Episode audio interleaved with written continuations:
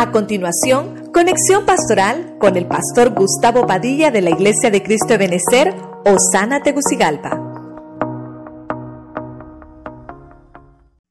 Ningún siervo puede servir a dos señores, porque o aborrecerá al uno y amará al otro, o será adicto al uno y despreciará al otro.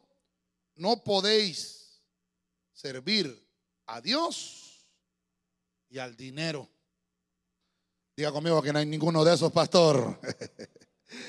Pero lo que llamó la atención es esa, esa palabra adicto. Fíjese usted, esa palabra adicto. Uy, pastor, reprendo, dice usted, ¿verdad? Pero el tema lleva por nombre los adictos espirituales. Padre Celestial, en el nombre de Jesucristo, gracias una vez más por tu presencia en esta casa, por las promesas, Señor, en medio de nosotros. Gracias, Señor, porque podemos estar en paz y con tranquilidad, sabiendo, Señor, que eres tú el que nos infunde aliento en medio de toda circunstancia difícil. Hoy, Señor, venimos orando una vez más porque nos hables a través de tu palabra. Sabemos, Señor, que estás siempre enviándonos, Señor, de ese bálsamo del cielo para, para aliviar nuestro corazón. Bendice los que siempre nos escuchan en la radio, en la televisión, a través de las redes sociales también. Y los que estamos aquí presentes, que tu palabra hoy, Señor, encuentre la cabida en nuestros corazones y haga ese trabajo por el cual fue enviada esa palabra. Señor, queremos salir con todas las bendiciones y promesas tuyas en nuestras manos. Te lo pedimos en el santo y bendito nombre de Jesucristo. Gracias, Señor. Amén. Y amén. La iglesia le da palmas al Señor. Amén. A veces nos asustamos, ¿verdad? Cuando escuchamos la palabra adicto. Y, el adicto, hermano, según el diccionario, es una persona que tiene hábitos de consumo. Esa es la palabra para decir un adicto, hábitos de consumo. Y obviamente le es bien difícil dejarlos porque obviamente ese hábito constante provoca una adicción. En el diccionario Vine, solo estoy tratando de ponerlo a manera de introducción, esa palabra adicto significa alguien que se mantiene firmemente adherido a un deseo. ¿Verdad? Quiero tratar de ver eso porque el Señor está mencionando en el Evangelio que no hay unos que son adictos a, los, a un señor, dice ahí, ¿verdad? Adictos a un señor. Pero eso, eh, esa adicción, tenemos que saberla controlar. Sabemos a quién deberemos, debemos ser adictos.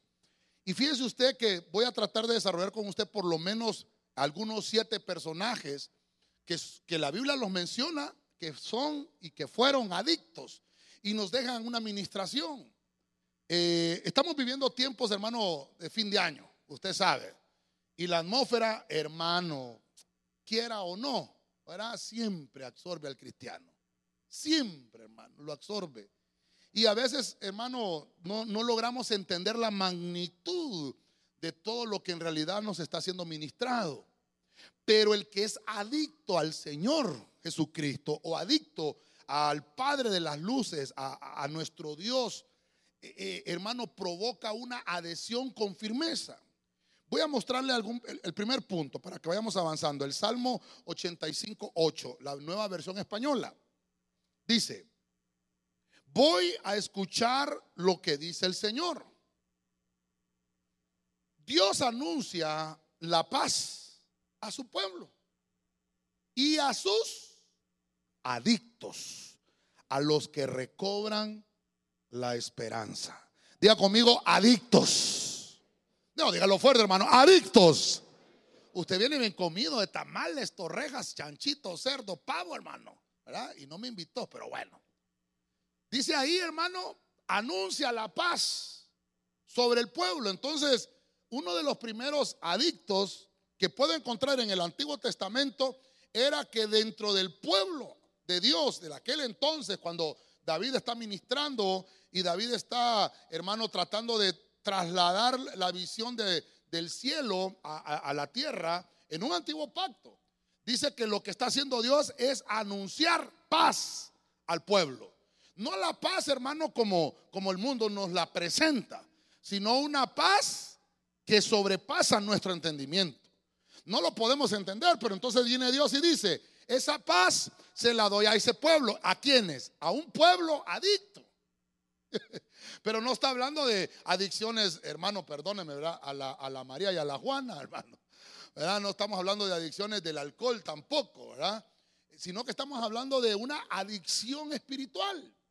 Entonces, dice Dios, hay un pueblo que es adicto a mi presencia. Hay un pueblo que, hermano, está tan pegado y tan firme en sus hábitos de que ellos siempre quieren buscar primeramente el reino de Dios y mi justicia. Y yo lo que voy a hacer es darles esperanza. Entonces, el, pueblo que está adicto a, ese mover espiritual, hermano, siempre recobra esperanza. Amén. Una vez, hermano, llegó una señora eh, a, una, eh, eh, ¿cómo se llama? Una estación de policía. Y entonces vengo a decirle, señor policía, le dijo que tengo perdida a mi hija y estoy muy triste y estoy preocupada porque mi hija se perdió. ¿Cómo se llama su hija, señora? Se llama Esperanza. No, pues imposible. La esperanza es lo último que se pierde. No puede estar perdida. Es para que no se me duerma, hermano. Mire. Entonces, la esperanza se recobra. A veces la perdemos, hermano. A veces cuando vemos las situaciones difíciles que atravesamos, perdemos esa esperanza en Dios. La esperanza en Dios es algo tan hermoso porque es una confianza permanente en las cosas de nuestro, nuestro Señor. Cuando yo confío en que algo va a suceder, eso es esperanza. El Señor, hermano, hará que recobres la esperanza cuando piensas que todas las cosas ya no pueden mejorar. Cuando piense que ya todo está destruido, que está difícil, que ya no hay remedio, Dios dice, hay esperanza para mi pueblo que tiene adicción de estar firmemente pegado en mi presencia y en mi altar. Si usted lo cree, le da palmas al Señor.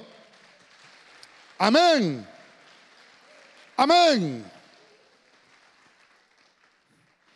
¿Cuántos quieren tener un avivamiento del Espíritu de Dios? Entonces tenemos que ser adictos a esa presencia de Dios. Cuando esa palabra adictos la, escuchamos, hermano, pensamos en un borracho, pensamos en uno que, es eh, tal vez de pandillas, qué sé yo, ¿verdad? O alguien que tiene que estar en tratamiento. Eh, obviamente cuando es, una, cuando es un vicio eh, carnal. Pero fíjese, hermano, que en el espíritu no es vicio, en el espíritu es un hábito. Tiene que ser un hábito. Entonces ya vimos al pueblo. Cuando el pueblo de Dios entiende eso y, se mantiene firmemente pegado en un hábito constante, Dios dice, les voy a enviar nuevas esperanzas. Ok, en Romanos 12, 12, ahora la versión Prat, mire lo que Pablo le, le, está tratando de trasladar a una iglesia romana, a una iglesia italiana. Le dice, dice Pablo, regocijaos en la esperanza. Ya vimos el salmo, ¿verdad? Que recobramos esperanza. Para eso sirve esa adicción espiritual. Entonces dice Pablo, regocijados en la esperanza, sufridos en la tribulación, perseverantes en la oración. Verso 13. Comunicando para con los para con las necesidades de los santos. Oiga esto. Adictos a la hospitalidad. Aquí caemos en un punto interesante. Este pasaje, hermano, yo creo que la gente ni lo cuelga en el Facebook, ¿verdad? Ni lo pone en el Twitter tampoco, ni mucho menos en el Instagram. Pero como estamos empezando a desarrollar, que dice el Señor, en la congregación de los adictos voy a mandar esperanza, en la congregación de mi pueblo. Y nadie puede ser adicto a un Señor para ser adicto a otro. Tiene que estar definido a qué Señor va a servir. Pero cuando me voy metiendo un poquito más en esto, ah, miren hermanos, ¿qué pasó? Que me movieron el versículo. Mire usted, el versículo dice que hay unos que son adictos a la hospitalidad. La palabra hospitalidad que encontramos ahí en esta parte, esta parte que, que dice adictos, ahí se la tengo subrayada, a la hospitalidad, es una palabra que en griego se dice filonexia. Esa palabra hospitalidad aparece como filonexia. Y fíjese usted que Pablo, de alguna forma, está tratando de dejar plasmado a través del Espíritu que nosotros tenemos que ser adictos a eso. Aquí no estamos hablando de un vicio, adictos al café, adictos a la Coca-Cola, hermano. Ya cuando no está la Coca-Cola, hasta nervios le agarra, hermano, a la gente, hermano. ¿Qué pasa? Mi tacita de café hasta la cabeza me duele, dice Dios santo. Bueno, es que dicen, hermano, que, que, el café es la única droga autorizada, así dice, qué terrible, hermano. Pero no, no, sin café es imposible agradar al Señor, hermano, no. No puede ser. El punto es acá, hermano, que la filonexia es amar, amar al extranjero. De eso está hablando ahí eh, Pablo, amar al extranjero. ¿Por qué, ¿Por qué el Señor dice que tenemos que hacer adictos a eso? Dice, debemos de tener un hábito constante en eso. Yo me recuerdo cuando empezamos a pastorear en el 2014 y obviamente, hermano, usted sabe, empezamos a invitar hermanos de San Pedro, eh, que venían los músicos, que venían eh, ministros, ¿verdad? A, reforzarnos, a, darnos como un empuje para que fuéramos creciendo. Y obviamente, hermano, hay que, hay que hacer gasto, ¿verdad? Hay que pagarles el pasaje, comida, hospedaje. Y en aquellos tiempos, hermano, eh, estábamos bien complicados, el ministerio comenzaba. Entonces, yo le decía a algunos hermanos, ¿cree usted que me puede ayudar con algunos hermanos músicos, eh, hospedarlos a ellos? A los... No, no, no, no, en mi casa, en mi casa solo yo. Y yo entendí, ¿verdad? Que a veces necesitamos eh, empezar a crecer espiritualmente. Porque esta es una bendición. Yo como pastor tengo que enseñarle esto. Porque el amor al extranjero trae una bendición. Los que son justos se hermanos, son adictos a esto. Fíjense que Pablo le escribe no a los israelitas, no a los israelitas, porque los israelitas, hermano, en las leyes, si usted lo va a buscar, habría que desarrollar el tema solo de la filonexia. Cuando uno busca filonexia en el Google, hermano, no hay información de eso. No hay información. Básicamente solo lo va a encontrar en la Biblia.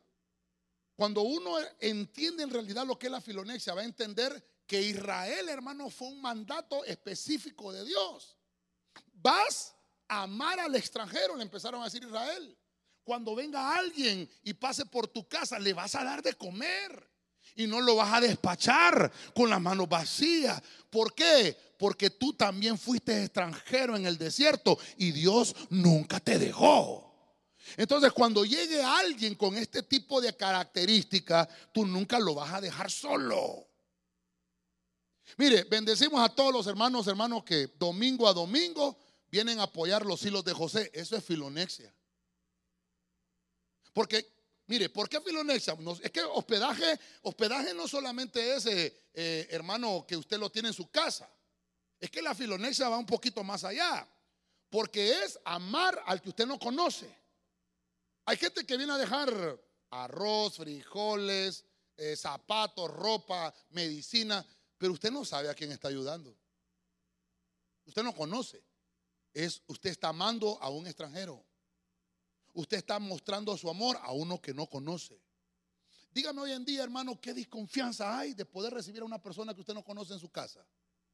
¿Verdad que es complicado? Esto tiene que tener un límite entonces. No es que usted va a poner a cualquiera en su casa y lo va a tener viviendo cinco años en su casa. Hay que amar la filonexa, dijo el pastor. No, hay que poner el ejemplo. Esto es temporal. Esto tiene que manifestarse en una persona. Ese amor, ese amor manifestado, dice la Biblia, va a poder hacer ganar el alma del extranjero. Porque hermano, el mundo allá afuera no entiende estas cosas. El mundo allá afuera, hermano, eh, ama sus propios intereses. Nosotros, que somos justos, dice la Biblia, tenemos que comunicar las necesidades a los santos. ¿Cuántos somos santos aquí? ¿Cuántos somos justos aquí? Entonces la iglesia tiene que mostrar ese amor al que usted no conoce. Y hermano, mire, mire, nosotros, dice la Biblia, somos peregrinos y extranjeros en esta tierra, pero el amor de Cristo nos alcanzó. El prestar ayuda al necesitado incluye cualquier persona, de raza, color, cualquiera, aunque no sea de su misma creencia. Eso incluye cualquier persona que usted puede ayudar a ese necesitado. Y eso demuestra el amor que Dios nos mostró a nosotros primero. Él te amó a ti primero. ¿Por qué le amamos? Porque Dios nos amó siendo nosotros extranjeros, muertos en nuestros delitos y pecados, pero su mano bendita nos rescató del lodo cenagoso y puso nuestro pie sobre la peña, nos vistió, nos cambió, nos limpió y ahora le adoramos con libertad en su casa, sin merecerlo, pero por la mano de Dios, hermano, estamos siendo dignificados a su nombre. Hay que ser adictos a la hospitalidad. ¿Sabe qué dice un versículo? Algunos sin saberlo hospedaron a quienes? Ángeles. A mí a veces, hermano, me da un poquito de temor cuando se me acerca así una persona mal vestida, con mal olor, y me dice, una ayudita.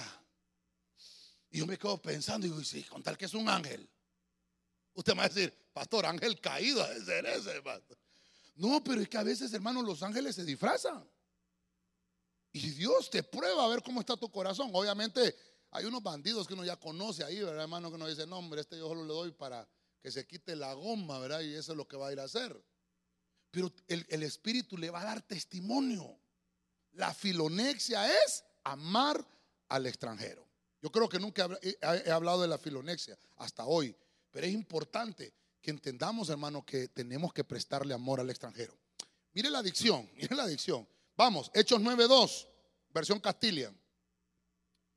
Y le pidió cartas para las sinagogas de Damasco, a fin de traer presos a Jerusalén a todos cuanto encontrara adictos al camino, hombres o mujeres. Diga conmigo, adictos al camino. Vamos fuerte, adictos al camino. Entonces, se está dando cuenta que la Biblia cuando habla de adicciones, no está hablando de vicios del cuerpo, sino que está hablando de una adicción espiritual. Cuando un pueblo es adicto a la presencia del Señor, Dios manda esperanza. Cuando un pueblo es adicto al amor al extranjero, hermano, Dios le va a dar a ese justo más para que pueda dar. Si usted tiene, Dios le, Dios le está multiplicando para que usted le dé al extranjero. Y usted le da al extranjero, Dios le vuelve a dar más y le da más y le abunda para que usted le dé al extranjero. Pero ahora mire este esta tercera adicción. Hay unos que son adictos al camino. Dice la Biblia que Jesús es, Él es el camino, Él es la verdad, Él es la vida. Aquí, hermano, yo le puse Saulo. Pastor, pero ahí no está hablando de que Saulo era adicto, está hablando de que había unos que estaban adictos al camino, o sea, cristianos. Sí, pero Saulo tenía una adicción. ¿Sabe cuál era la adicción de Saulo? La religión. La religión no salva a nadie. La religión, hermano, no va a salvar a nadie. Y hay gente, hermano, que, que, así es, ¿verdad? Eh, así como son en la política, hermano, que dice, yo eh, soy de tal color político, así nací, así me va a morir. Y así dice la gente, hermano. Y, y, también hablan de la religión igual. Y yo nací así, así, de esa misma religión. Pero es que eso no, no debe, no es, porque la religión, hermano, ah, entonces eres adicto a una religión. Y la religión lo que va a provocar es muerte espiritual. La adicción, hermano, a esas religiones eh, secan, secan. Porque una religión no, hace reverdecer a una persona. La, religión lo que hace, hermano, en una persona es someterla a, a leyes humanas y lo esclaviza. Lo esclaviza. Ah, le dicen a uno, es que ya te prohibió el pastor. Eh, no, es que el pastor no prohíbe nada aquí, hermano. Ahora, si, si están en una religión, entonces sí, el que está prohibiendo es el pastor. En unas religiones sí hay prohibiciones, pero en Dios no hay prohibiciones. En Dios lo que hay son, hermano, bendiciones. Amén. Lo único que Dios te pone en el camino y te dice, si escoges a la izquierda, eh, el resultado es este. Pero si vas para la derecha, el resultado es este. Escoge. Por eso es adictos al al camino. Tú vas por el camino del Evangelio, vas por el camino que es Cristo y vas ahí en esa senda y vas, hermano, dice la Biblia que eh, vas poniendo tus pies y Él te va bendiciendo para que tu pie no tropiece en piedra. Vas caminando y dice que te va rodeando de ángeles. Mire qué lindo esto. Entonces dice la Biblia que Saulo estaba furioso porque su religión, hermano, no quería los cristianos. Eh, eran más los que, los que se adherían al cristianismo y se iban saliendo del fariseísmo. Entonces Saulo, que era un adicto religioso, odiaba a los cristianos. ¿Conoce personas a usted así? Que odian a los cristianos. Amén. Hay gente todavía. Ese que odia al cristiano es un adicto religioso. Igual que Saulo. Y Saulo lo que se dedicaba a hacer era a, buscar, hermano, presos a buscar cartas. O sea, no lo hacía ilegal. Él iba, hermano, al gobierno y pedía las cartas para que le dieran permiso, hermano, y arrastraba a los cristianos. Los amarraba, hermano, y con su caballo los arrastraba por toda la ciudad. ¿Se puede imaginar usted? ¿Cuántos quieren ser arrastrados? Cero amén. Ah, no, pastor. Ese evangelio no me gusta. Los cristianos del principio, ese era el precio porque eran adictos. Eran adictos a un evangelio que ellos sabían que la recompensa era mayor, que la recompensa era más grande. ¿Sabe, ¿Sabe que Saulo significa aquel que ha sido pedido por Dios? No significa Saulo. Eso es lo que ministraba Saulo. Al final, hermano, Dios, mire usted, Dios lo miró a Saulo cómo trabajaba. Y, y sabe qué, y sabe qué, yo creo que era instrumento de Dios. Aún en la religión, ¿sabe por qué? Porque Saulo perseguía a aquellos que no se afirmaban. Y entonces los tenía que arrastrar. Hay un pasaje en la Biblia, ya que tiene hermano el micrófono ahí. Búsquemelo los hermanos discipuladores. Dice que, dice que a, unos hay que eh, meterlos arrastrados, dice. Hay una versión que así dice. Arrástralos a entrar, dice. Yo no quiero que me arrastren, hermano. Mejor vengo voluntariamente bien cambiadito, bañadito, y como dice la hermana Silvia, ya estamos todos desparasitaditos, hermano. Y venimos a alabar al Señor con libertad, con gozo y con alegría. ¿Cuántos dicen amén a eso? Dele palmas fuerte al Señor. Entonces, amén. Me, ayudan cuando tenga el versículo, levante la mano, ¿verdad? Eh, dice, a algunos hay que esforzarlos a entrar. Pablo, bueno, Saulo en ese momento, yo digo que Dios lo utilizaba.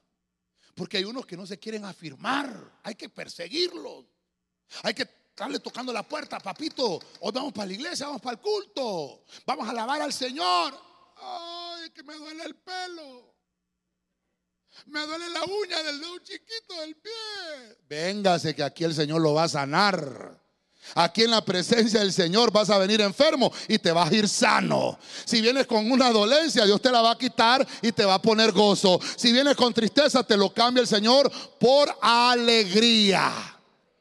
Porque en la presencia del Señor todo es distinto. El mejor camino en el que podemos caminar es el camino de Cristo. No camines en una vereda de la religión, no camines en la vereda de los estatutos de hombres. El camino de Cristo te trae bendición. Nunca te vayas a apartar de ese camino de Cristo, ni a la diestra, ni a la siniestra. Tienes que caminar derecho en ese camino. Mire, segunda de Crónicas 15:2. Félix Torres Amar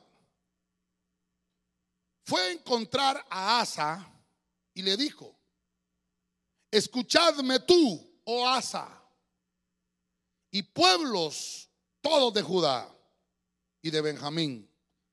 El Señor ha estado con vosotros en la batalla, porque vosotros habéis permanecido, ¿cómo dice su Biblia? Bueno, estoy leyendo la feliz Torres Amat.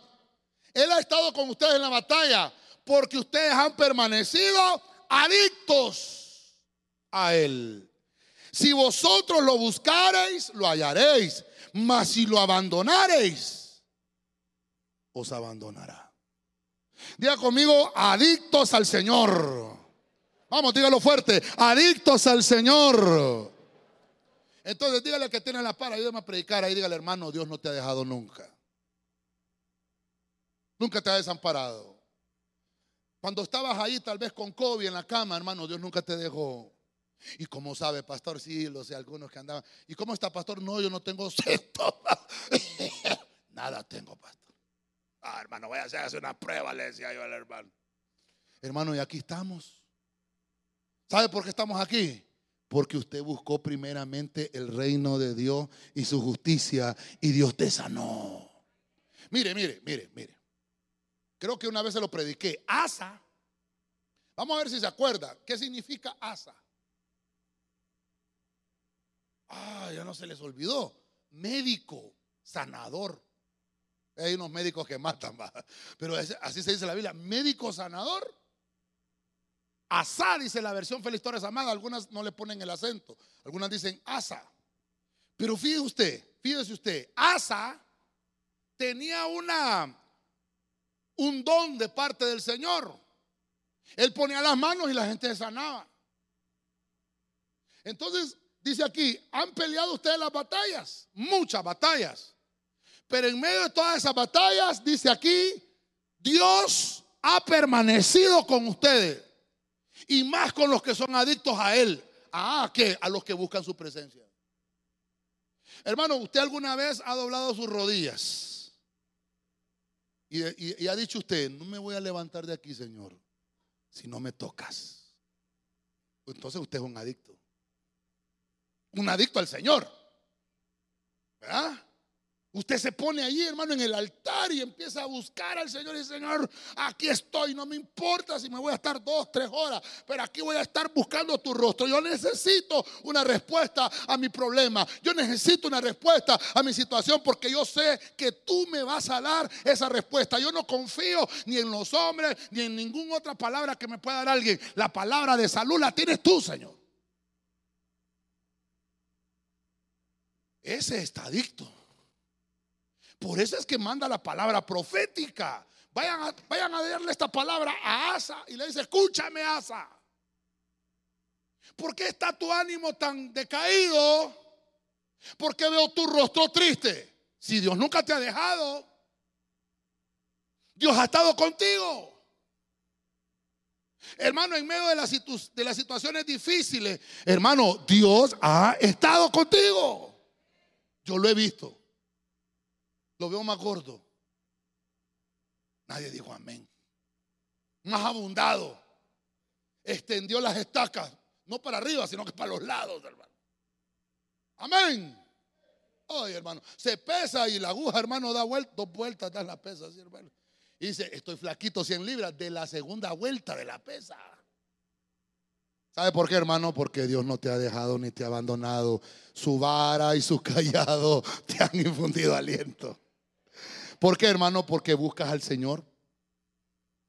Buscas al Señor. No te va a faltar nada. No va a faltar, dice la Biblia en Deuteronomio, que no va a faltar la comida en tu artesa. No va a faltar la comida en tu alacena. No va a faltar nada porque has puesto al Señor, que es tu castillo, al Altísimo por tu habitación. Déselo fuerte al Señor, hermano. Dice ahí, si tú lo buscas, lo vas a hallar. En todas tus batallas, el Señor ha estado siempre contigo. Nunca te ha dejado y nunca te va a dejar. ¿Cuántos lo creen? Si Él dice que ha estado contigo en todas tus batallas, es porque no te ha dejado. Y si no te ha dejado hasta ahora, no ahora va a ser el momento que te va a dejar. Él va a seguir contigo. No te va a dejar. Aquí el pueblo estaba triste. Estaba enfermo. Ah, hermano, mire, aquí hemos, eh, eh, el año, bueno, este año no, o sí, este año sí tuvimos, bueno, el año pasado tuvimos una hermana, hermano, grave en el hospital por esto del, del coronavirus. Y este año, este año tuvimos dos hermanos de, de todo el pueblo, graves. Y ahí estuvimos, hermano. Y usted estuvo orando por él y por ellos. No sé, levanten la mano los que nos conectamos a intercesión, hermano, escuadrón de intercesión, levanten la mano, vamos a ver que los hermanos los conozcan también. Ahí, mire, esos hermanos están orando por usted, hermano. Están orando por usted. Tal vez usted está. Los hermanos están orando por usted. Usted está tal vez con tres tamales enfrente, los hermanos están orando por usted. Regales un tamalito, aunque sea los hermanos. Ahí estamos orando, hermano. Y sabemos que Dios no nos ha dejado. Su vara y su callado ah, están ahí para infundirnos aliento. Mire, mire, este pueblo necesitaba sanidad. Este pueblo necesitaba salud. Y si- hermano, cuando uno está enfermo, hermano, cuando uno está enfermo, ahí te voy, San Pedro, le dice uno, ahí te voy, San Pedro. Porque uno, uno solo piensa, hermano, en, el desastre. ¿verdad? Y, como, como es- esto de la enfermedad, hermano, eh, ya le decía yo, el coronavirus, estos hermanos estuvieron enfermos a punto de morir. ¿Y sabe qué, nos dijo el Señor a nosotros? Tal vez allá afuera se declara coronavirus, pero el Señor nos ha declarado que nos ha coronado de vida. Diga conmigo, coronado de vida. Nosotros no tenemos coronavirus, nosotros estamos coronados de vida por la sangre poderosa de nuestro Señor Jesucristo. A su nombre. Así que todos los que estamos ahorita ya terminando el 2021, tiene corona de vida, no tiene coronavirus. Dígale, dígale allá al hermano, ministro, hermano, corona de vida. El coronavirus lo- lo rechazamos y se, se hace pedazos en el nombre de Jesús. Amén. Tito 1.9. Vamos adelante. Pero es bien temprano. ¿Será que me va a dar chance de comerme el tamal que me trajo? Tito 1.9, nueva versión española. Mire, debe ser adicto a la doctrina auténtica. Así será capaz de predicar una enseñanza sana y de rebatir a los adversarios.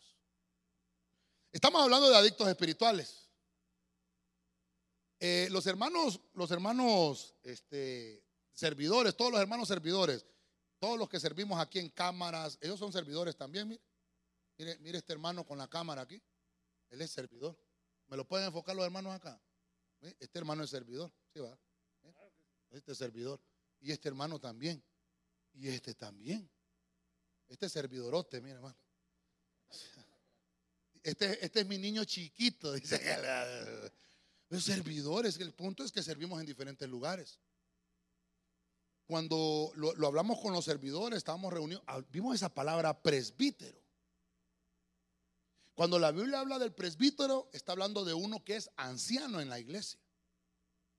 Entonces, como estamos hablando de los adictos espirituales, dice, el que va anunciar este, este ministerio del presbítero tiene que ser adicto. Pero no a la marihuana, hermano. Me estoy dando a entender, hermano. Es que el pastor dijo que teníamos que ser adictos, hermano. No, no, no estamos hablando de eso. Que se reprenda al diablo. Estamos hablando, mire, adicto a la doctrina. Se recuerda que le prediqué yo una vez que Apolos, hermano, era un hombre intenso para predicar y decía, hermano, el arrepentimiento tiene que estar en sus corazones. Si usted busca al Señor, Él lo va a perdonar. Y, hermano, y toda la gente, hermano, Polo era tremendo para predicar. Pero estaba escuchando a los Priscila y Aquila que tenían más avance en la doctrina porque eran discípulos de Pablo. Pero miraban que, que Apolos solamente eso predicaba. Entonces lo llamaron, le dijeron, mira, Apolos, qué lindo el don que tenés de la predicación. Pero la doctrina que tienes es hasta, la- es hasta el bautismo de Juan. Mira que está esto en la doctrina. Y mano, ¿y qué hizo Apolos en vez de enojarse? Caramba, le dice, pasame esos temas, hombre. Aquí está mi USB, le dijo, te las paso por Bluetooth. Imagínate qué terrible, ¿verdad? Le pasaron toda la, la doctrina. Y Apolos, hermano, enriqueció. Enriqueció la doctrina, se hizo adicto. Dice la Biblia que Apolos, para poner un ejemplo de esto, Apolos, hermano, era un hombre doctor en la ley. Era un escriba, era uno que enseñaba, era uno, hermano, docto, dice la Biblia, doctor en, en- la palabra. Y el hermano, si usted ve la evolución de Apolos, terminó siendo apóstol. Mire qué interesante, porque se hizo adicto a la doctrina. Hermano, la doctrina no salva a nadie. ¿Cuántos dicen amén a eso? La doctrina no salva. ¿Quién es el que salva? Cristo es el que salva. Pero una mala doctrina te puede echar a perder. Aquí le está diciendo Pablo a, Tito, ah, el que, el que es anciano, tiene que ser adicto a la doctrina auténtica, a la que no, a la que no hace perder a la gente. A una doctrina auténtica, para que aquel que está aprendiendo esa doctrina sea capaz de enseñarla con salud. No va a enseñar una palabra para herir a la gente. No va a enseñar una palabra, hermano, para estarle eh, señalando los pecados a la gente y echarlos al infierno. No, es una doctrina que sana. Y mire que, ah, para que rebata a los adversarios, porque hay gente mala. Mire, yo no sé si la pastora se acuerda, allá en Choloma, o mi mamá que por ahí anda de Choloma, no se conocen el mercado ustedes, ¿han ido alguna vez al mercado? Ahorita fueron a buscar estreno, hermano. ¿Ha ido usted al mercado alguna vez? Lleve, lleve, lleve, lleve, lleve, lleve, que cebolla, tomate, repollo. ¿Ha ido usted? Se ha ido, hermano. ¿Qué compró ahorita para los tamales? Hojas de plátano. Bien sabe, bien sabe. Para las torrejas, ¿qué fue a comprar? Morro para hacer horchata. Ay, hermano. Solo en el mercado hay esas cosas uno. Una vez estaba yo, hermano, iba al mercado a hacer los mandados. Iba yo. Y estaba parado un tipo, hermano, con un, con un parlante, hermano, en una esquina. No sé si usted ha visto esas personas que predican el Evangelio, los bendecimos. Pero no es una doctrina, tal vez, lo que yo estaba viendo en esa persona, una doctrina sana. Porque empezaba a decir, sí, usted no se arrepiente, se va para el infierno. ¿Tiene razón o no? Claro, sí, si no arrepiente, es cierto. No, sí que es cierto. O, cree usted que no hay consecuencias? Sí hay. El punto, hermano, es que la señora, hermano, que vendía ahí, tenía unos tomates. Le dije, para allá que me va a mayugar los tomates. Con todo y tomates se va a ir al infierno, señora. Le dijo el hombre, hermano. Entonces lo que había en ese predicador era mandando a todo el mundo al infierno.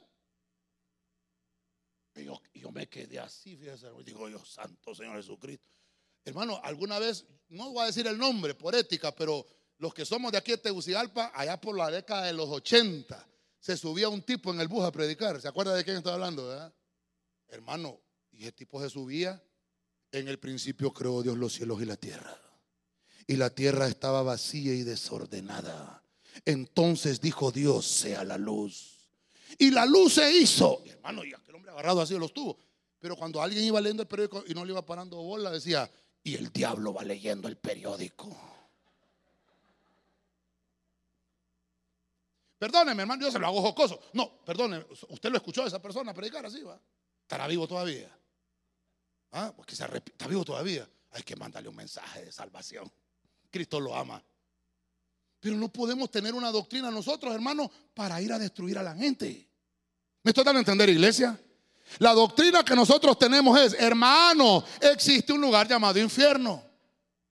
Pero aquel canto dice, si no hubiera infierno, igual te amaría. O sea que usted no tiene que amar al Señor porque cruz, cruz, cruz, que vaya el diablo y que venga Jesús. Porque si no busco al Señor, allá está el diablo con un tridente esperando. Usted tiene que amar al Señor sobre todas las cosas. Haya o no haya infierno. El Señor te amó primero y nosotros tenemos que amarle más todavía. A su nombre. Dáselo con fuerza al Señor. Hermano, usted no aprenda la Biblia para darle duro al hermano. Voy a buscar este pasaje como dice, mira, de la vieja chismosa, mira cómo dice. Hasta buscamos la foto y la lengua de serpiente. Y el versículo, te dijo, pastor, Biblia, está la Biblia. No, hermano. Recuerde que la Biblia es una espada de doble. Que Joaquín por aquí y Joaquín por el otro lado. Quiere decir que puede golpear al que usted predica, pero también usted mismo se puede estar golpeando.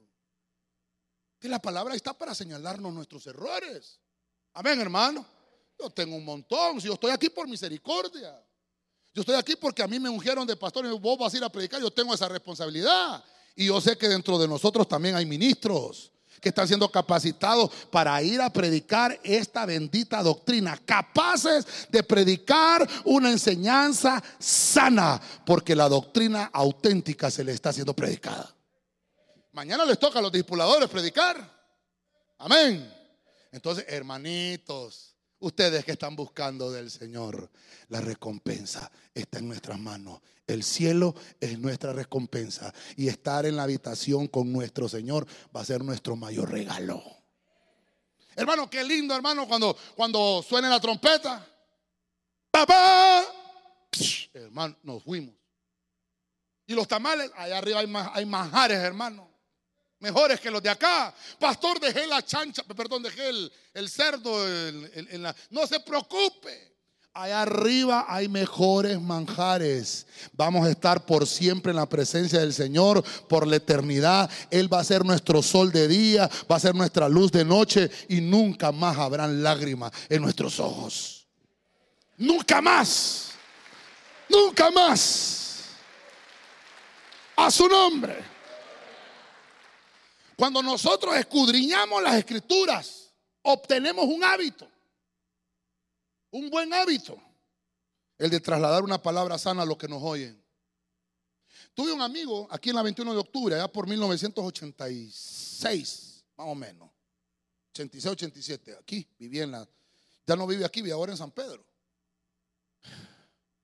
Pertenecía a una de las pandillas en aquel entonces, de los pitufos, no sé si se acuerda usted y una vez lo metieron preso.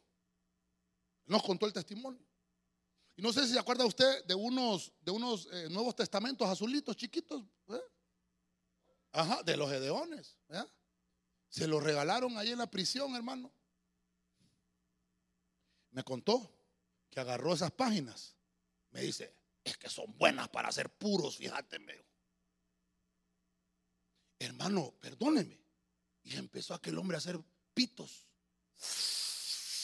Uy, qué bueno es este papel. Era la Biblia, hermano. ¿Y sabe qué es lo terrible? Le voló todas las hojitas a aquel Nuevo Testamento. Pero hubo una parte que no se quemó. Juan 3:16. Hermano, y cuando él se le apagaba el cigarro, Mire qué bendita palabra de Dios. Mire que estoy parado en un lugar santo, hasta se me pala el pelo, hermano. Y dice que él abrió el papel así, será que este se apaga.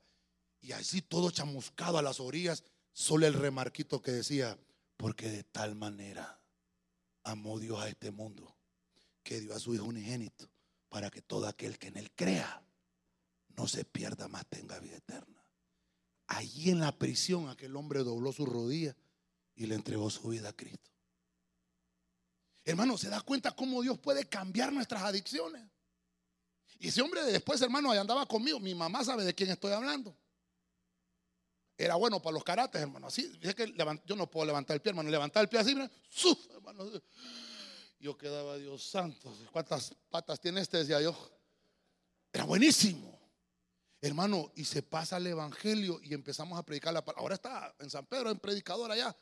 Dios puede cambiar nuestras malas adicciones por la adicción espiritual de estar en el verdadero camino de nuestro Señor Jesucristo. Su palabra es vida y si nosotros nos introducimos escudriñando su palabra, la vida que nosotros recibimos la van a recibir también los que nos oyen porque van a ver el testimonio tuyo, que la luz de Cristo te ha cambiado y así como te cambió a ti, va a cambiar también a tu familia y a todos los que te vean en el vecindario, porque Cristo es una luz que resplandece y tú estás creciendo como esa luz de la aurora que va de aumento en aumento hasta que el día es perfecto. Amén. A su nombre.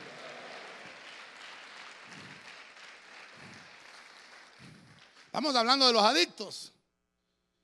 ¿Usted es adicto al café, pastor? Sí, hermano, sin café es imposible llegar al cielo. Mire, mire, Salmos 34, nueva versión española. Mire lo que dice David. Toquen para el Señor. Vamos a ver los de Adulán, digan amén. Toquen para el Señor. Amén. Aunque sea el timbre, pero toquen para el Señor. ¿Cómo dice ahí? ¿Cómo dice? Sus adictos. Confiesen que Él es santo. Entonces, mire, mire ahora, voy a poner a David. David era un adicto a la presencia del Señor. Si Él está diciendo en el Salmo, toquen, vamos. Y mire que David, hermano, ungió a muchos músicos. Él les trasladó el don que tenía. Oraba por ellos, hermano. Dice que puso 24 órdenes sacerdotales, David. Que creo que lo hemos estudiado con usted en aquel tema que se llama los 24 ancianos. Y empezó David, hermano, porque él miró el cielo. Y él vio que en el cielo habían ancianos adorando. Y trajo lo que vio en el cielo, lo trajo a la tierra. Y empezó a establecer las 24 órdenes sacerdotales. Puso músicos. En el cielo hay música, hermano. Pero no crea que usted va a entrar al cielo. El meneadito, el meneadito. Ahí, ahí, ahí. No, hermano. Allá no va a haber eso, hermano. Me estoy dando a entender, ¿verdad, iglesia? Son cánticos espirituales. Está hablando de una adicción espiritual. Es que, mire, hermano, la música, la música de, de, diciembre, hermano, es pegajosa, hermano. Ay, te reprendo, te reprendo. Se le pega. ¿Y cómo sabe, pastor? ¿Y usted cómo sabe también, pues? Ay, hermano. Pero cuando venimos a la casa del Señor, porque mayor es el Señor, es poderoso, es vencer. Ah, estoy confesando, estoy confesando que al que estoy alabando es santo. Estoy confesando que al que adoro es al Rey de Reyes y Señor de Señores. A su nombre. Yo no sé, hermano. Cuando usted canta al Señor, si lo hace con ese entendimiento. El Señor es mi rey, mi todo. El Señor es mi luz, mi rey, el que me hace vibrar. Ah, hermano, perdóneme, perdóneme. Y no hay música ahorita y usted siente la presencia. El que guía mis pasos el que extiende sus brazos, el creador de los cielos.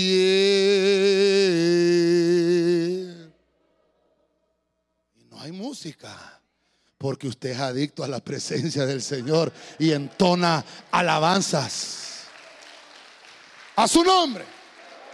Toca el corazón de Dios. Hermano, es que, pastor, ¿y cómo sé si esa alabanza es del cielo o no? ¿Le tocó el corazón a usted?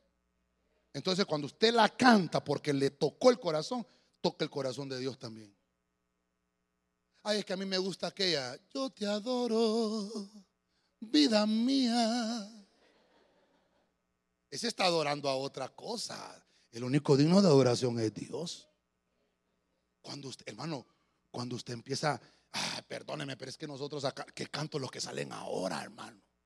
Pero yo me acuerdo de aquel canto, puso mis pies sobre peña y enderezó mis pasos. Un salmo. Puso cántico nuevo en mis labios. Así dice la Biblia. Y usted lo canta, toca su corazón. Y usted dice, caramba. Y esa palabra cantada, hermano, le refleja lo que en el corazón Dios se lo está pidiendo que se lo entregue. Eso te toca. Pero, pero ¿qué música es la que nos gusta? Despacito. Eh, perdóneme, ¿qué le ministra? El cuerpo. ¿Ah? ¿Cuál es la que está de moda? ¿Ah? Es que eh, dicen que se canta como abostezando. Perdóname, hermano, el corazón de quién estará tocando ese, hermano. Hermano, y, usted va a ver las vistas de, la música, hay millones de gente. Y tal vez hay una canción del hermano, pero de esas que Dios le manda. Es que mire, cuando Dios le manda la música a sus hijos, hermano, eh, no es necesario ni, tan siquiera hacerle fama. el, el, mismo espíritu hace que aquella música corra, no pasa de moda. ¿Cuánto tiempo tenemos de estar cantando el Señor es mi rey? ¿Ah? Ya no ha pasado de moda. Es que esta es la que está de moda hoy. En el reino de los cielos no hay canción de moda. Vamos a llegar cantando allá, hermano. Cuando allá se pase lista, a mi nombre yo feliz responderé. Tan, tan. Va a llegar usted al cielo cantándole al Señor. Porque la Biblia dice que los que toquen al Señor con el corazón es porque tienen una adicción. Le están tocando el corazón al Señor porque ya fueron tocados ellos primero. Entonces la alabanza nuestra Mire David, hermano, ¿por qué cree usted que David era conforme al corazón del Señor? ¿Ah? Porque David, hermano, no importaba la hora. Si Dios lo levantaba, se levantaba él a orar. Si Dios lo tocaba a las 3 de la mañana, a esa hora agarraba el arpa y empezaba. El Señor es mi pastor, nada me faltará. Junto a aguas de reposo me pastoreará,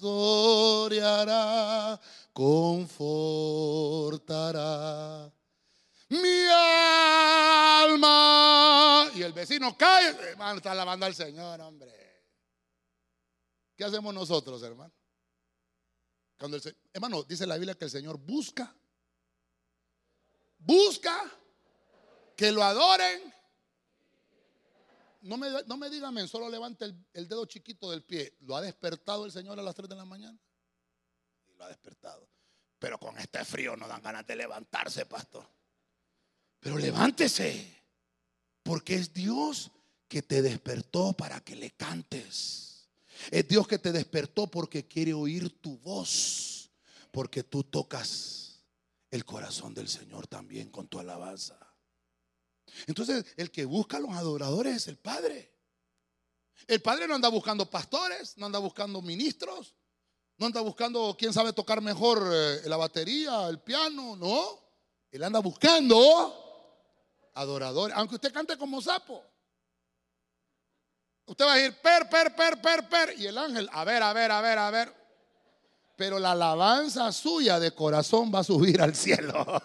Dele palma fuerte al rey, hermano. A su nombre. Súbenos de alabanza, pues. Fíjense que David, hermano, era un nagán. Esa es la palabra que se utiliza, el hebreo. Es un nagán. Dice que el nagán es el que sabe teclear. El nagán es aquel hermano que hace música, melodía. Es un tañedor que toca el corazón de Dios. Que usted de que escucha las notas, hermano, aunque sea la misma, va, do, re, mi, fa, sol.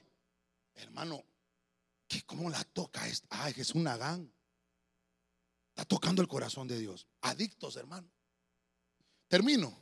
Mire que encontré uno en Hechos 18:7, la nueva versión española. Se marchó de allí y se fue a casa. A la casa de un adicto. ¿Hay algún adicto aquí?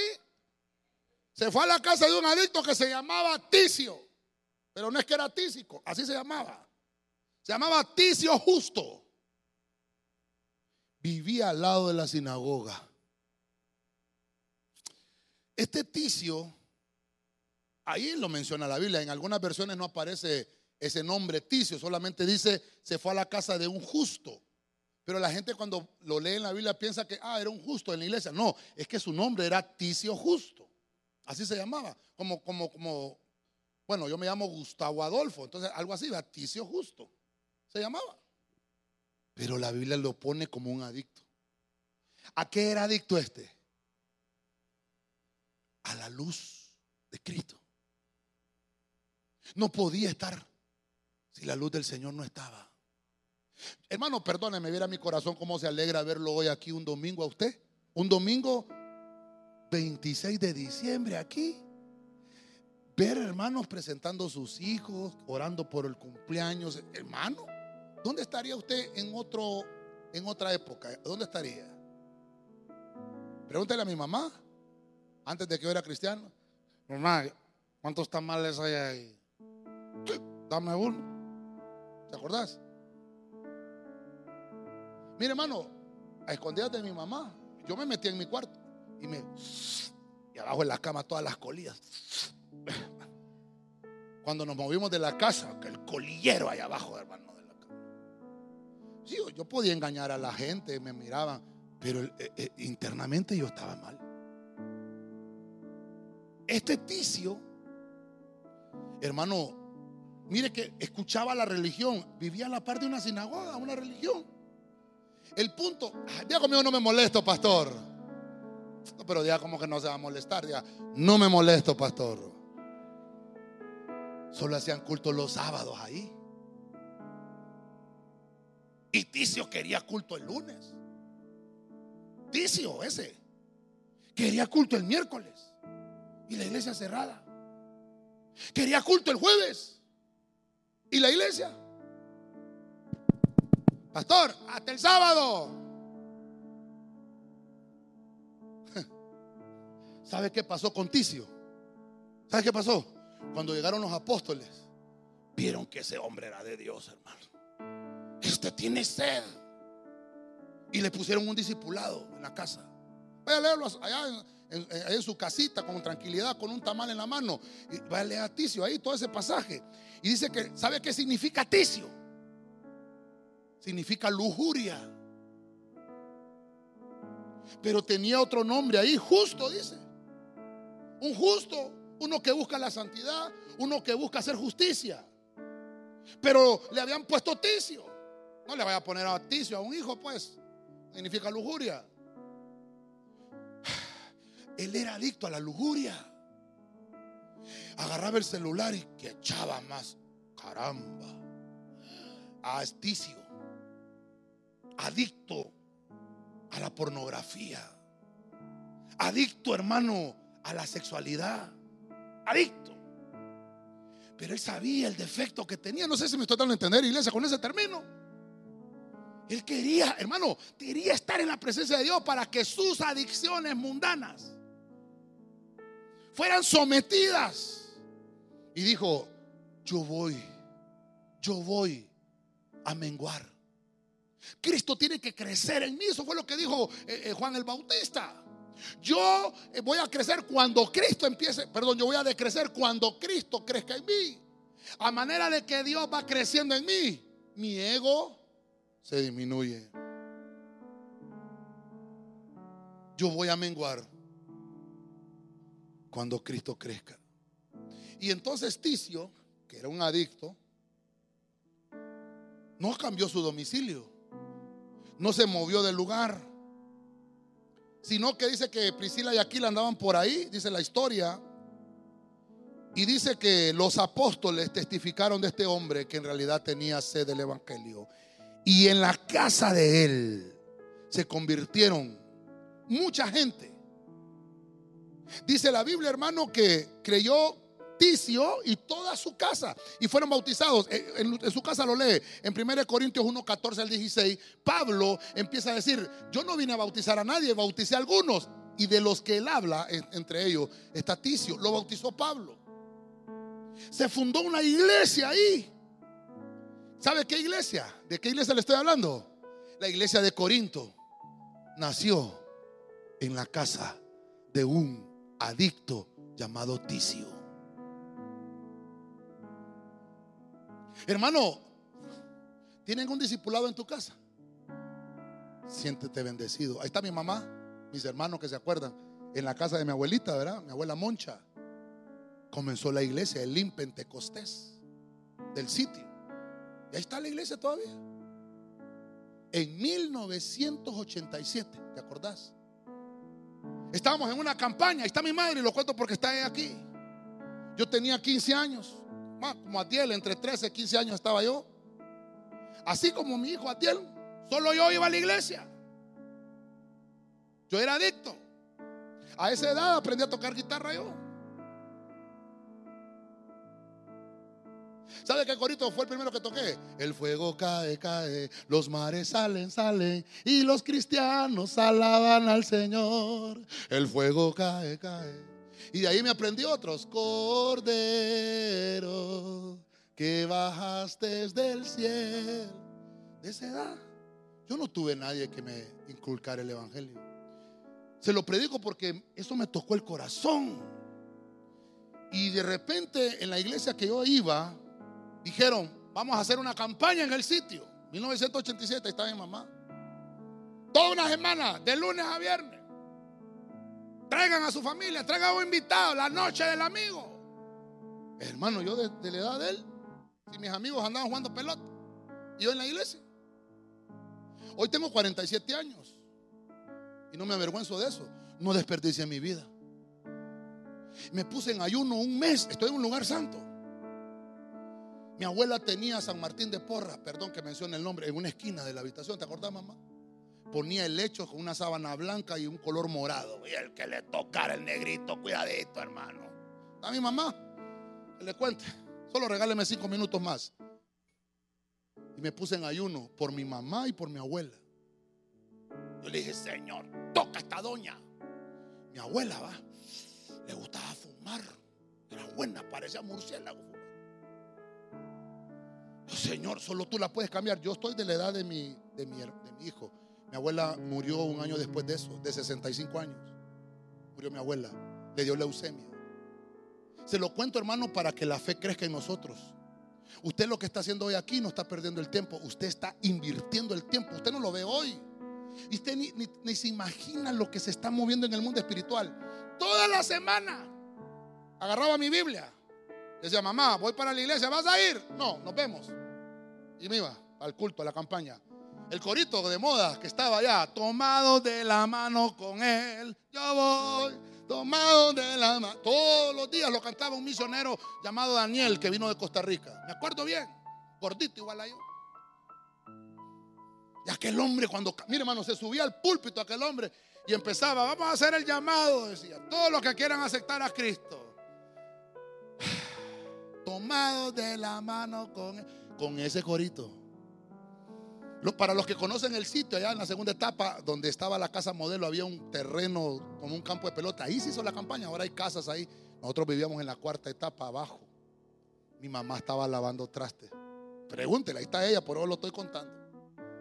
Y aquel corito, vuelvo a hablar, cuando uno es adicto, cuando uno toca el corazón de Dios, ese coro tocó a mi mamá y dejó botados los trastes. Mamá, Llegó con el delantar al altar mi mamá llena de jabón a entregarle su vida a Cristo. Y atrás de mi mamá iba mi abuelita Ramona.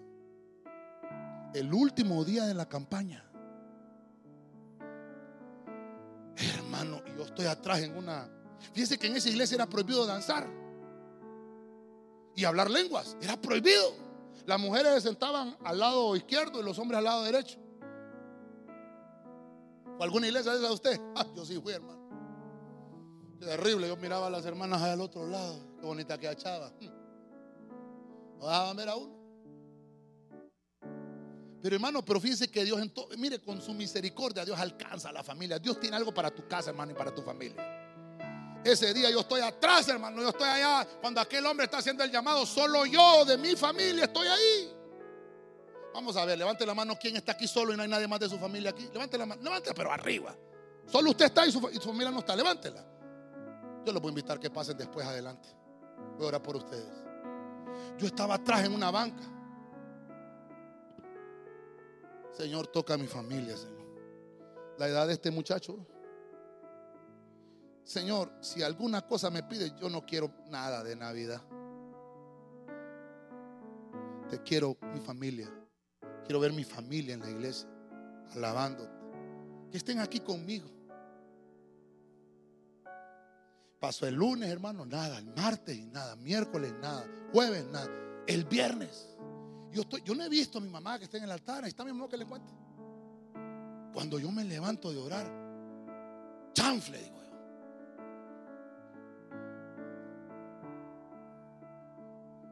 Y ahí está mi mamá. Y fíjense, hermano, cómo es Dios. Esa gente fue como la avestruz. Pusieron los huevos y se fueron. ¿Sí o no? y mi mamá, mi abuela, quedaron. La luz de Cristo tiene que alumbrarnos. Pero sí que lindo estuvo allá. Y, entonces pasó un pastor que ya está con, la, está con el Señor. Se lo llevó el Señor hace cuatro años. Rafael Funes, ¿te acuerdas? Verdad? Iba el pastor con la Biblia. Y pasó y, mi abuela barriendo estaba la... Y empezaron a platicar con el pastor. Mire que aquí vinieron unos, predicar el evangelio. Por eso la queja. Hay gente que viene a predicar a uno y. Ay, usted sí. Y, usted abre las puertas, que Sí, aquí, hagan culto. Ay, ¿por qué no viene en la noche? Ah, mi abuelita Ramona. Ahí está mi mamá que le cuente. Éramos 50 jóvenes haciendo bulla en la casa. Un avivamiento. Como nunca lo he visto yo, hermano. 1987. Wow, Mi abuela botó el cigarro. Se botaron los ídolos. Hubieron liberaciones con mi familia ahí, hermano. Y mi abuela dijo, yo me quiero bautizar. La fuimos a bautizar, hermano, un primero de enero de 1900, no, perdón, yo me bauticé el primero de enero de 1990. Mi abuela fue bautizada como en junio de ese año, del 90. Y la fuimos a bautizar a Valle de Ángeles. Un gringo la bautizó. La bautizaron en las aguas de Valle de Ángeles, hermano. ¿Te acuerdas, mamá? Y a los tres meses cayó enferma de leucemia. Y a los tres meses murió. Un primero de enero murió mi abuela. Hace 30, ese, sí, sí, va 21 años, ¿verdad? No, 31 años. Hace 31 años murió mi abuela, de 65 años. Y yo le contaba a unos hermanos, cuando yo estaba cipote, 15 años, 14 años, ahí estaba mi edad. Yo le decía al Señor, mi abuela está contigo, Señor. Se salvó mi abuela. Y me dio un sueño. Miraba yo que mi abuela, una luz resplandeciente, no la pude ver bien, pero sabía yo que era ella. Bajaba las gradas de la casa de una tía que vivía en lo más linda. Y yo sentía que era mi abuela. Yo le dije, porque tenía un personaje aquí, un ángel, ¿verdad? Se fue al cielo. Y no me dijeron sí o no, pero había un suéter hermoso. Hermoso. No le puedo explicar qué, color era porque no sé ni qué color era, solo sé que era hermoso y con muchos diamantes. Y solo me dijo, esa vestidura es de tu abuela. Ah, hermano, a mí se me paran los pelos, hermano. Y yo sé que mi abuela está con el Señor. Y ahí se convirtieron mis tíos, ahí se convirtieron Muchos. Ahora están mis hermanos acá. Yo no le vengo a predicar un evangelio para entretenerlo, para que se olvide del arbolito de Navidad y de Santa Claus, ¿verdad? Hermano, perdóneme, perdóneme. Esto anótemelo a mi cuenta lo que voy a decir ahorita.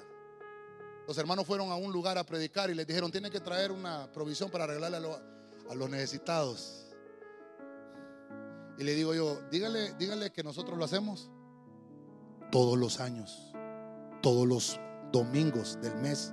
El único domingo que no se hace es el de Santa Cena, pero le regalamos a los necesitados siempre, no solo en diciembre.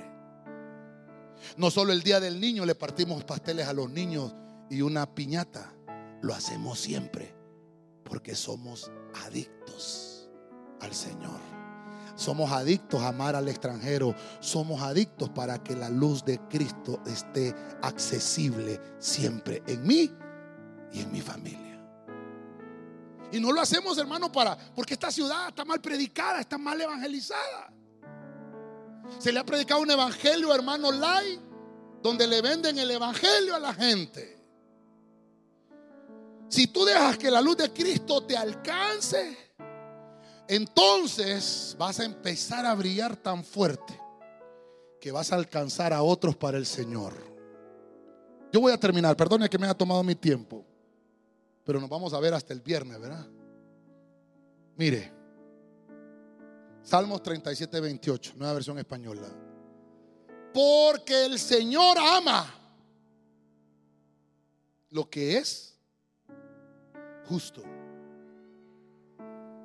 él no abandona a sus adictos. Pastor, está leyendo la Biblia. Estoy leyendo la Biblia. Él no abandona a sus adictos. Los guarda siempre. Pero la estirpe de los malvados se extinguirá.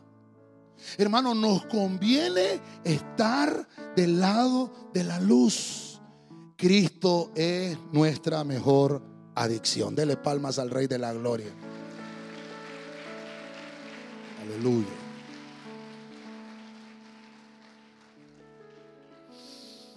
Hago el resumen, hermano, rápidamente.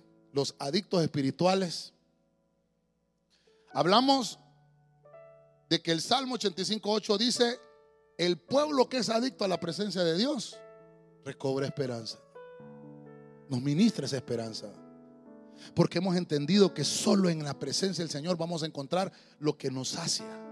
Número dos, dice la Biblia, los que son justos. En Romanos 12:12, 12, Pablo le está diciendo a la iglesia, son aquellos que aman la filonexia, el hospedar, amar al extranjero. Eh, hay que ser adictos a eso, pero obviamente hay que poner el, el equilibrio porque no es para todos. Número tres, dice la Biblia que Saulo casaba a los que eran adictos al camino, aquellos que estaban enamorados de Cristo, que eran llamados cristianos. Pablo o Saulo en este entonces, llamado Saulo, era adicto a la religión. La religión no te va a llevar a ningún camino. La religión no solamente es por predicar a Cristo en diciembre o por predicar el nacimiento de Cristo, no, eso es religión. La religión es los 365 días del año que te llevan a una esclavitud. Pero la palabra de Dios lo que dice ahí, que son adictos al camino, es que todos los días el Señor es su reposo. Todos los días, no una religión. Número cuatro, Asa. Dios le mandó un mensaje a Asa. Dile, dile, le, le dijo al profeta a Asa, que yo he estado en todas las batallas de mi pueblo, he estado con ellos. Y Asa, que significa médico sanador, les va a ministrar que yo los he mantenido con salud aunque no haya salud en el pueblo. Pero la bendición de ser adicto, mire usted, Asa, por a la búsqueda del Señor, los mantuvo con sanidad. Por eso es que usted está sano. Y por eso es que yo estoy sano. Porque los achaques se quedan cuando, cruzamos esa puerta. Afuera se quedan las enfermedades. Número, número cinco. Dice Pablo escribiéndole a Tito que el presbítero el que va a ser anciano de la iglesia tiene que ser adicto, pero a la doctrina. La doctrina mala, una doctrina mala puede perder a un cristiano, aunque la doctrina no salva a nadie, pero una doctrina mala te puede echar a perder. Número 6, David, un nagán, un tañedor. Dice que ese adicto a la presencia de Dios, a la búsqueda, tocaba el corazón de Dios. Primero Dios lo tocaba a él para que luego de él salían los salmos y las canciones. Tocaba el corazón de Dios. Y por último vimos a Ticio. Tenía un problema Ticio de lujuria. Y, vivía a la parte de una sinagoga donde solo hacían el culto los sábados, una vez a la semana. Pero Ticio decía, yo soy adicto. Necesito la presencia todos los días en mi casa. A tal grado que se levantó la iglesia de Corinto en la casa de Ticio, el adicto a la presencia del Señor. Adictos espirituales. Dios quiere que seamos adictos a la presencia del Señor. Amén. Y amén. Una vez más le da palmas a ese Dios hermoso, hermano. Hermoso y poderoso. Amén.